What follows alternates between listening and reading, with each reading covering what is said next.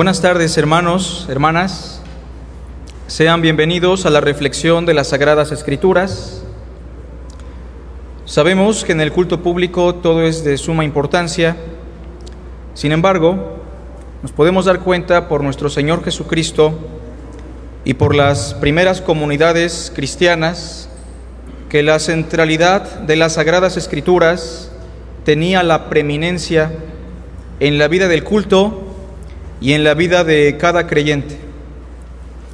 Hemos estado reflexionando sobre la primer carta a Timoteo y si Dios lo permite también estaremos reflexionando sobre la segunda carta a Timoteo.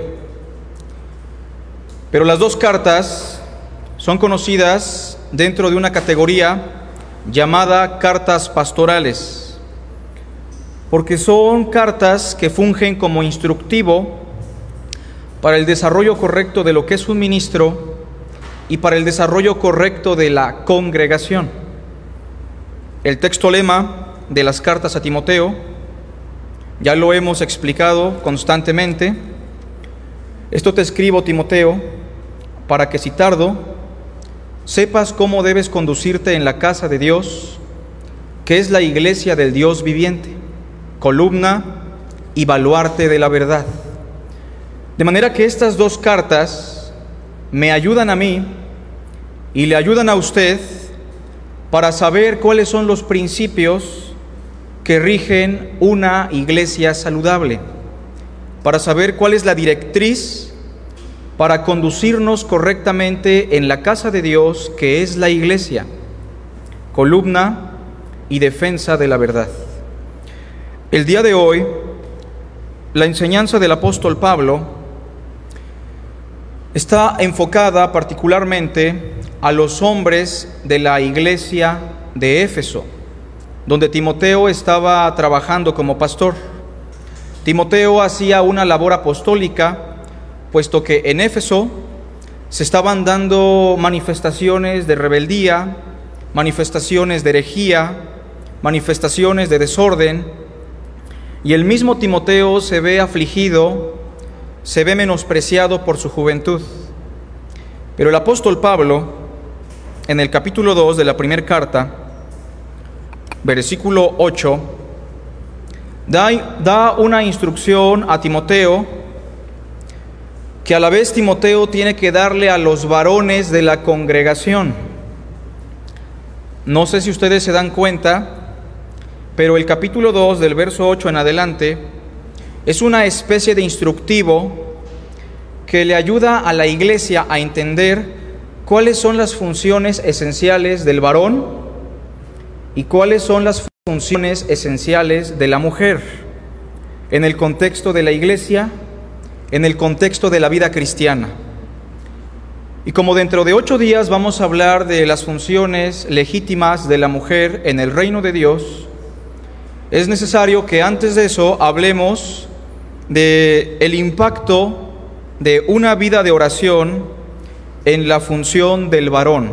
Repito, el impacto de una vida de oración en la función del varón. Esto no quiere decir que si usted es mujer, la palabra de Dios no tenga nada para usted el día de hoy. Sin embargo, vamos a ser muy intensivos en transmitir la instrucción de Pablo a Timoteo para los varones de Éfeso y por implicación también para todos los hombres cristianos que están hoy escuchando el mensaje de Cristo. El capítulo 2, verso 8 dice así, leemos juntos en voz alta, por favor. Quiero pues que los hombres oren en todo lugar, levantando manos santas, sin ira, ni contienda.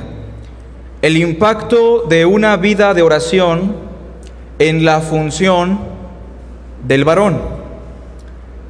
Es importante hablar de esto porque hay expresiones fuertes para la sociedad de nuestros días con respecto a la mujer. En el capítulo 2, versículo 11, Pablo dice, la mujer aprenda en silencio con toda sujeción porque no permito a la mujer enseñar ni ejercer dominio sobre el hombre, sino estar en silencio. Son declaraciones fuertes.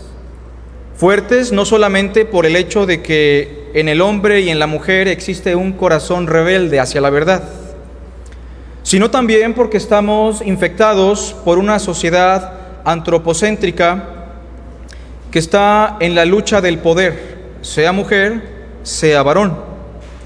Pero para que usted como mujer cristiana pueda asimilar lo que vamos a explicar dentro de ocho días, es importante que los varones puedan analizar lo que significa tener una vida de oración como varones. Por lo tanto, hoy hablaremos del impacto de una vida de oración en la función del varón. Primero quiero recordarles que el asunto de la oración fue el tema predominante de Pablo desde el versículo 1 hasta el versículo 4. Recordemos que el capítulo 2 inicia diciendo, exhorto ante todo a que se hagan rogativas, oraciones, peticiones y acciones de gracias. En la primera parte del tema sobre la oración, Pablo nos explica cuáles son los elementos esenciales que deben existir en una oración correcta. Y se nos habla de algunos elementos como acciones de gracias, rogativas, peticiones. También el apóstol Pablo ya nos explicó a favor de quién tenemos que hacer estas oraciones. Recuerden que la iglesia de Éfeso estaba infectada o influenciada por la herejía judaizante que enseñaba que solamente se tenía que orar y ver por el bien de los que formaban parte del pacto. Nada más. Pero Pablo nos ha dicho ya que nuestra oración tiene que estar dirigida a favor de todos los hombres. No importa si son reyes, no importa si son magistrados, no importa si son del vulgo y sin letras, tenemos que orar por todo hombre. Y también Pablo ya nos habló de cuál es el resultado de tener una vida fuerte en la oración. Pablo dice en el capítulo 2, versículo 2, al final, para que vivamos quieta y reposadamente en toda piedad y honestidad. Pero hoy Pablo quiere tratar el asunto de cuáles son los roles que tiene el hombre y la mujer en el contexto del Génesis, en el contexto del diseño original. Es por eso que en el capítulo 2, por ahí Pablo va a citar algunos pasajes del Génesis porque meramente este no es un asunto cultural propio de Éfeso, sino más bien un asunto que tiene su trasfondo en el diseño original que Dios el Padre dio a la humanidad. Y puesto que en la iglesia de Éfeso los varones estaban descartando elementos importantísimos y las mujeres estaban ignorando el trasfondo bíblico de sus funciones, Pablo dará una lista de características que deben ser palpables en el hombre cristiano y la mujer cristiana. También me gustaría mencionar que se habla del asunto de la oración en el versículo 8, tratando de refutar la herejía judaizante que enseñaba que la oración solo se tenía que dar en el ámbito del templo, en el ámbito de Jerusalén o en el ámbito de la sinagoga. Probablemente este pensamiento errado se traspasó al cristianismo de los efesios y por eso Pablo dirá, quiero que oren en todo lugar, no solamente en la congregación. También me gustaría mencionar eh, algo importantísimo, de qué no trata este versículo. Por ahí Pablo en el verso 8 dice, quiero que oren en todo lugar, levantando manos santas. Esto puede ser tentativo para algunas personas, llegando a pensar que Pablo está preocupado por la posición que debemos adoptar a la hora de ejercer nuestra oración. Lo que no es importante para Pablo ni para nosotros a partir de este versículo es la posición en la que usted debe orar. Eso no es esencial como tal, pero Pablo menciona esto por otra cuestión que explicaremos más adelante. Así que hablemos hoy del el impacto de una vida de oración en la función del varón. Versículo 8, quiero pues que los hombres, en primer lugar, hablemos de la relación que hay entre nuestra vida de oración y nuestra designación como varones. La relación que hay entre nuestra vida de oración y nuestra designación como varones. Hay una palabra griega que aparece en todo el Nuevo Testamento para hablar de los seres humanos en general. Es la palabra anthropos, que se traduce hombre. Su término plural sería anthropi, que significa hombres. Esa palabra que se traduce como hombres no precisamente tiene que ver con los varones, sino que abarca a todos los seres humanos por igual, sean hombres o mujeres. Porque así como el pecado entró en el mundo por un hombre y por el pecado la muerte, así la muerte pasó a, todos los antropi, a todos los seres humanos, a todos los hombres, por cuanto todos pecaron. ¿Por qué digo esto? Porque el texto griego es muy intencional en el verso 8 en la palabra hombres. No usa la palabra anthropos, que sería la palabra más común. Usa la palabra andras, que es el exema de anthropos. Pero andras es un término que se usa exclusivamente para el varón. Es una palabra que en ningún momento se llega a usar para designar a una mujer. Pablo entonces es muy intencional en el uso de las palabras. En el capítulo 2, versículo 1, la palabra final es hombres. Oren por todos los hombres. Ahí la palabra anthropos implica que debemos orar tanto por hombres y mujeres que necesitan del Salvador. Pero en el versículo 8 se usa la palabra andras con la intención de que los efesios, los cristianos de Éfeso, entiendan que esta instrucción está exclusivamente girando en torno a su designación como varones. Así que hay una relación muy importante entre nuestra vida de oración y nuestra designación como varones. Si usted es padre de familia, si usted es cabeza del hogar, si usted es ministro en la congregación, usted tiene que tener una vida próspera en la oración. No solamente porque eso es bueno y agradable delante de Dios nuestro Salvador, sino porque usted tiene responsabilidades que trascienden a la mujer, porque usted tiene una designación que implica cuidar, que implica gobernar, que implica ejemplificar el amor de Cristo. Y si su esposa, sus hijos, no ven en usted una vida próspera en la dependencia a Dios, evidentemente, cuando usted le enseña a su esposa, cuando yo le enseño a las hermanas, cuando los ministros le enseñan a la iglesia que la mujer debe aprender en silencio con toda sujeción, se va a producir una crisis, una crisis de integridad, porque no hay congruencia entre lo que decimos y lo que somos en nuestra dependencia a Dios.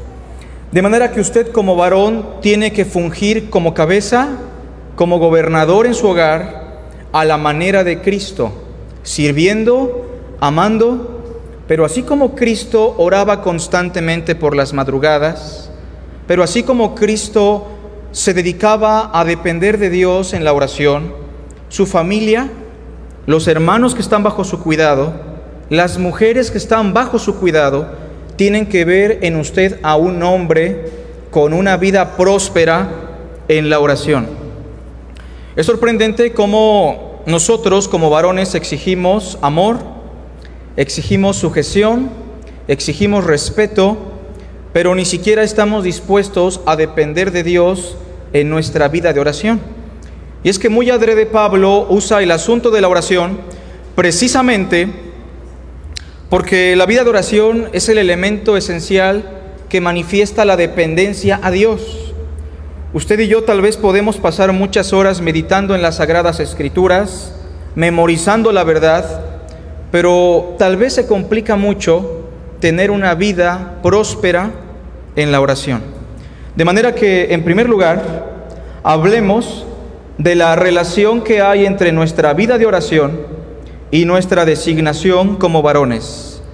Una pregunta de reflexión que usted debería contestar hoy, hermano, es, ¿se está preocupando por depender de Dios en oración? ¿Está usted orando por la vida de su esposa? ¿Está usted orando por la vida de su hija, su hijo?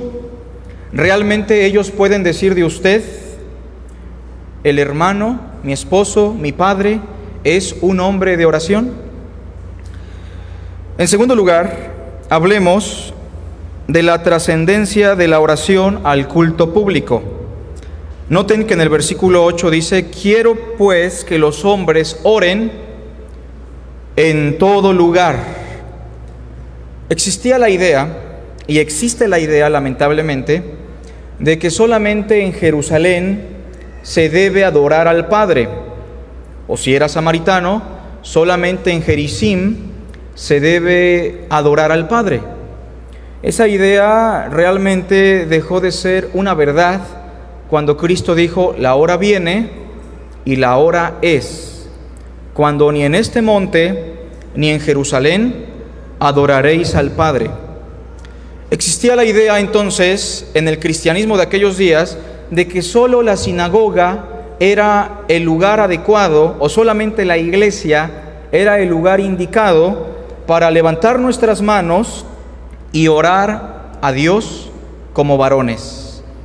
Pero lo que Pablo nos dice es que usted como varón y yo tenemos que orar tanto en el culto público como fuera del culto público, a tiempo y fuera de tiempo, porque Dios no se limita a un lugar porque Dios es espíritu y no lo podemos limitar a un perímetro porque Dios es infinito.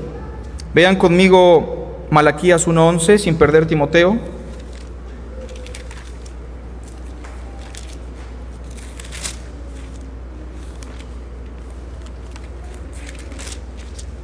Malaquías 1.11 porque desde, desde donde el sol nace hasta donde se pone, es grande mi nombre entre las naciones. Y en todo lugar se ofrece a mi nombre incienso y ofrenda limpia, porque grande es mi nombre entre las naciones, dice el Señor de los ejércitos. Poníamos el ejemplo de Cornelio hace unas sesiones atrás de que incluso a ese hombre sin Cristo, que estaba en eminencia, se dice de él que sus oraciones fueron escuchadas, juntamente con una vida piadosa. Claro está que si ese hombre moría así, con una vida religiosa, sincera, se iba a ir al infierno, porque necesita del Salvador. Pero en cualquier lugar el nombre de Dios puede ser invocado. No se limite usted a orar en este lugar, levantar sus manos y pedir, agradecer, adorar. Usted tiene la responsiva de tener una vida de oración en todo lugar, entendiendo que Dios es espíritu, entendiendo que Dios es trascendental al lugar en donde se invoca su nombre. Quiero pues que los hombres específicamente oren en todo lugar ¿Ora usted en su hogar? ¿Ora usted en el trabajo? ¿Ora usted en cada circunstancia? Parece que la oración, hermanos, es algo místico, pero no es así. La oración es efectiva por medio de la fe en el nombre de Cristo. La oración es viva. El Señor sabe su necesidad. El Señor conoce su condición. Pero padecemos, como dice Santiago, porque no pedimos. Y cuando pedimos, pedimos mal. Entonces hablemos, en segundo lugar, de la trascendencia de la oración al culto público. Pero noten que en el verso 8, Pablo dice, 2.8 de Timoteo, quiero pues que los hombres oren en todo lugar, levantando manos santas.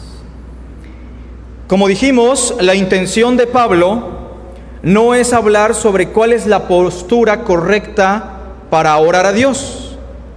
Si usted ora levantando las manos, si usted ora de rodillas, postrado, si usted ora parado, eso no tiene ninguna importancia. Por eso entendamos que levantar las manos aquí no es relevante para Pablo.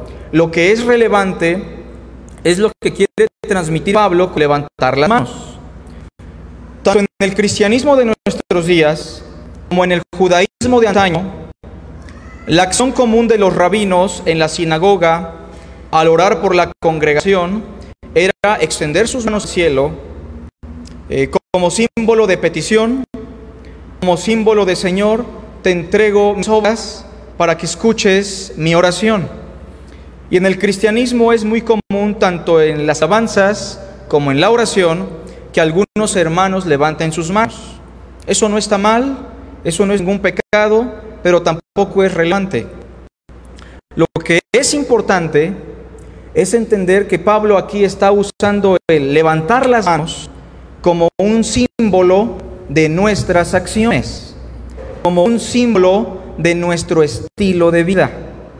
Es por eso que en tercer lugar tenemos que mencionar la relación que hay entre nuestra vida de oración y nuestras acciones, su comportamiento.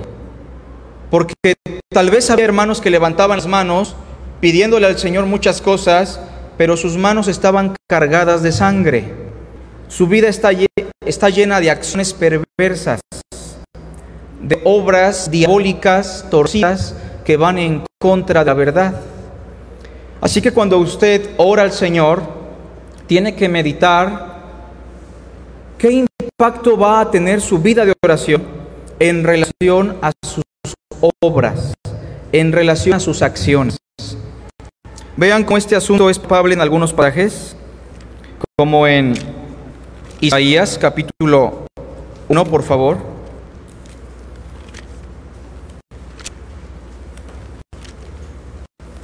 Isaías 1.15.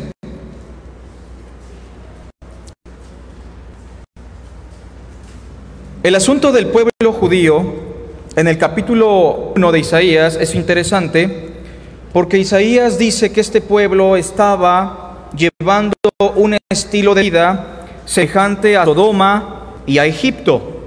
Solamente como para contextualizar, demos lectura desde el verso 10. Príncipes de Sodoma, oíd la palabra del Señor. Escuchad la ley de nuestro Dios, pueblo de Gomorra. Evidentemente, ni Egipto, ni Gomorra, ni Sodoma son pueblos a los cuales Isaías está dirigiendo. Así le está llamando al pueblo de Israel por su idolatría, por su perversión y por su depravación sexual. Y en el verso 11 les dice, ¿para qué me sirve, dice el Señor, la multitud de vuestros sacrificios? Hastiado estoy de holocaustos de carneros y de cebo de animales gordos. No quiero sangre de bueyes, ni de ovejas, ni de machos cabríos. ¿Quién demanda esto de vuestras manos? cuando venís a presentaros delante de mí para pisotear mis atrios? No me traigáis más vana ofrenda, el incienso me es abominación, luna nueva y día de reposo, el convocar asambleas no lo puedo sufrir, son iniquidad vuestras fiestas solemnes. Vuestras lunas nuevas y vuestras fiestas solemnes las tiene aborrecidas mi alma. Me son gravosas, cansado estoy de soportar una pregunta interesante sería, ¿Dios le mandó esta serie de instrucciones al pueblo israelita, sí o no? ¿Y por qué Dios dice que ya no quiere que las lleven a cabo? ¿Por qué Dios dice que ya no se agrada de ellas? Porque Dios no se está fijando tanto en el rito, sino en las acciones del pueblo. Veamos lo que dice el versículo 15, en voz alta por favor todos. Cuando extendáis vuestras manos yo esconderé de vosotros mis ojos. Noten eso. Cuando ustedes oren, cuando ustedes pidan, yo voy a esconder mis ojos, que es un símbolo de mi presencia, de cada uno de ustedes que tienen una vida incongruente, que tienen una vida meramente religiosa, superficial, en obras muertas. Verso 15. Asimismo, cuando multipliquéis la oración, yo no oiré. Y se enfatiza el asunto de las manos. ¿Cómo dice?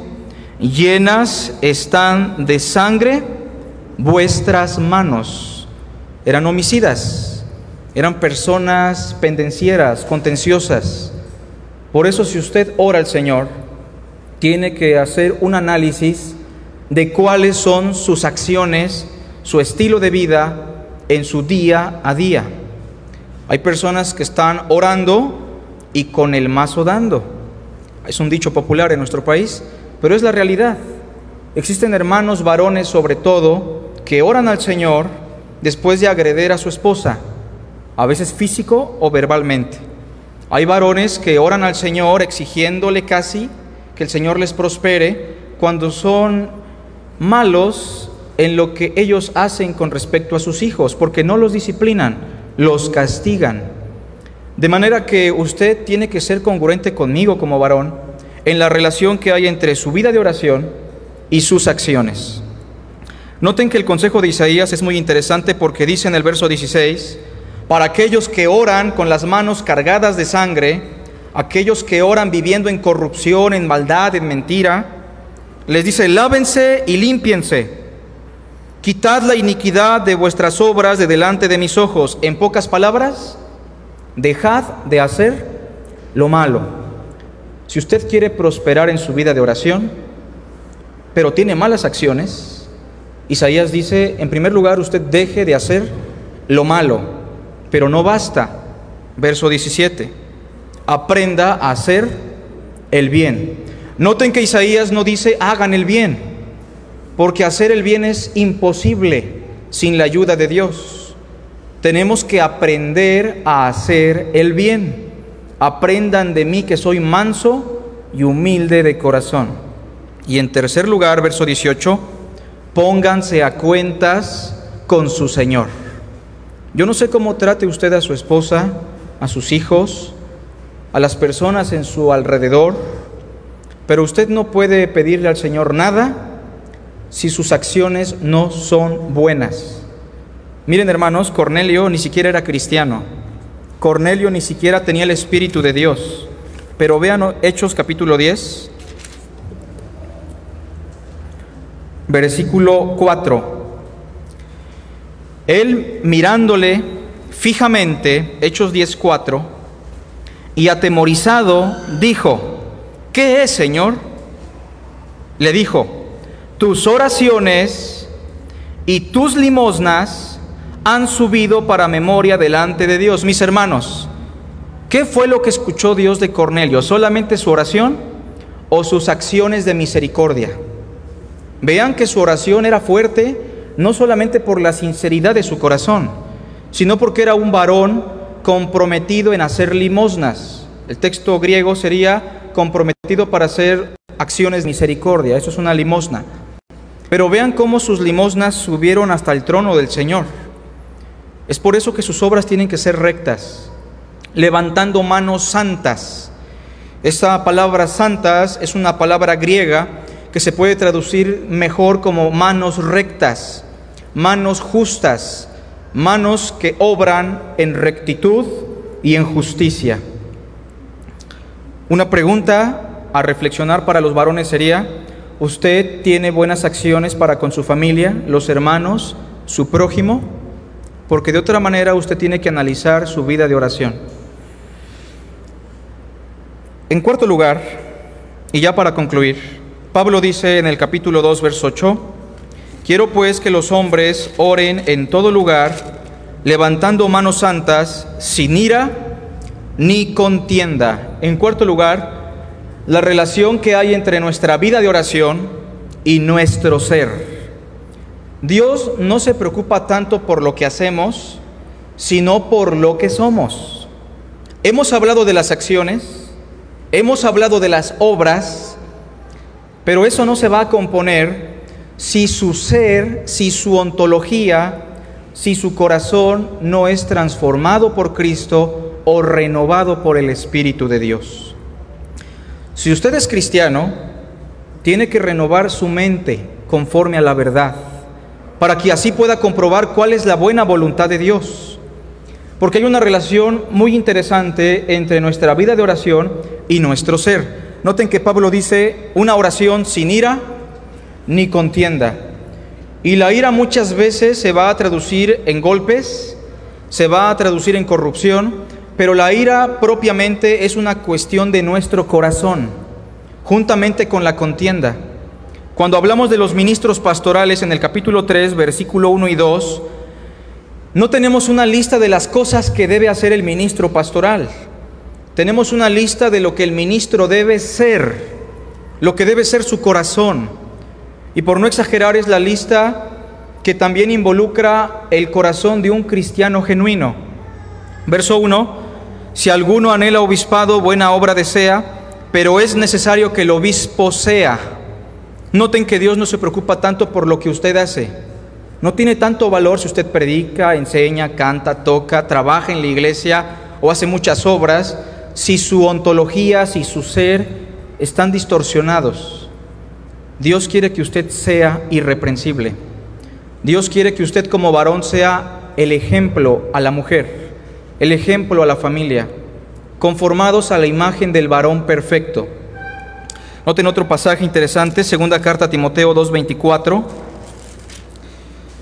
2.24 de la segunda carta, porque el siervo del Señor no debe ser que contencioso, sino amable para con todos, apto para enseñar, sufrido.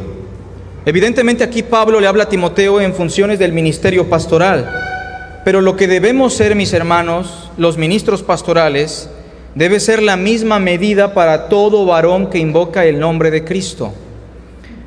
En esta segunda carta también hay un texto interesante, en el capítulo 2, versículo 19. Pero el fundamento de Dios está firme teniendo este sello. Conoce el Señor a los que son suyos y apártese de iniquidad. ¿Quién es? Todo aquel que invoca el nombre de Cristo. Presenten sus miembros como instrumentos a la justicia.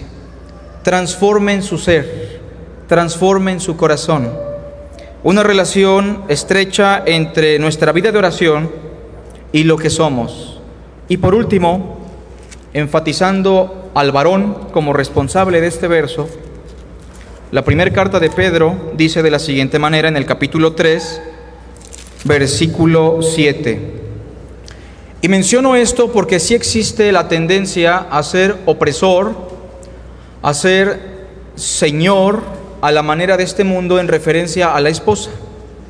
Pero Pedro dice en el capítulo 3, versículo 7 de la primera carta, vosotros maridos, igualmente, vivid con ella sabiamente, dando honor a la mujer como a vaso más frágil y como a coherederas de la gracia de la vida, ¿para qué? Para que vuestras oraciones no tengan estorbo. Noten que en ese mismo contexto, hay una relación entre la sujeción de la mujer de manera voluntaria, libre y consciente y el ejemplo de vida que modela su esposo. Y la oración puede ser estorbada, la vida matrimonial eclesiástica puede ser frustrada por varones que hacen malas obras, que viven en ira y contienda y que aún así nos atrevemos a orarle al Señor, dándole gracias y pidiéndole de sus misericordias. ¿Está usted como varón realmente comprometido con Cristo? ¿Está usted realmente comprometido con la vida de oración? Hagamos una oración para pedirle a nuestro Dios, hermanos. Te damos las gracias, Padre Eterno, por tu hermosa palabra, porque es vida para nuestras almas. Hoy te pedimos por todos los hermanos que han escuchado tu verdad, Especialmente te ruego por este siervo inútil, Señor, que muchas veces fracasa en el intento de ser conformado a la imagen de Cristo. Hoy pedimos por hermanas, por hermanos, pero especialmente por los varones que tienen bajo su cargo familia, esposa, hijos, un ministerio en la iglesia. Permítenos ser cabeza a la manera de Cristo. Permítenos orar teniendo en cuenta lo que hoy tú nos has dicho, Señor. Que tu palabra no regrese vacía y que si tenemos que cambiar algo, hoy sea el día para reflexionar, para que dejemos de hacer lo malo, para que aprendamos a hacer el bien y para que nos pongamos a cuentas contigo, Señor, si hemos actuado de una manera incorrecta. Te pido especialmente por los ministros de la palabra, por los padres de familia y por todos aquellos que invocan tu nombre. Te damos la honra, la gloria y la alabanza y suplicamos que este verso así pequeño, pero poderoso, pueda taladrar nuestra vida y nuestro corazón lo que resta de nuestras vidas. Te damos a ti la honra y la gloria en el nombre precioso de Jesucristo. Amén.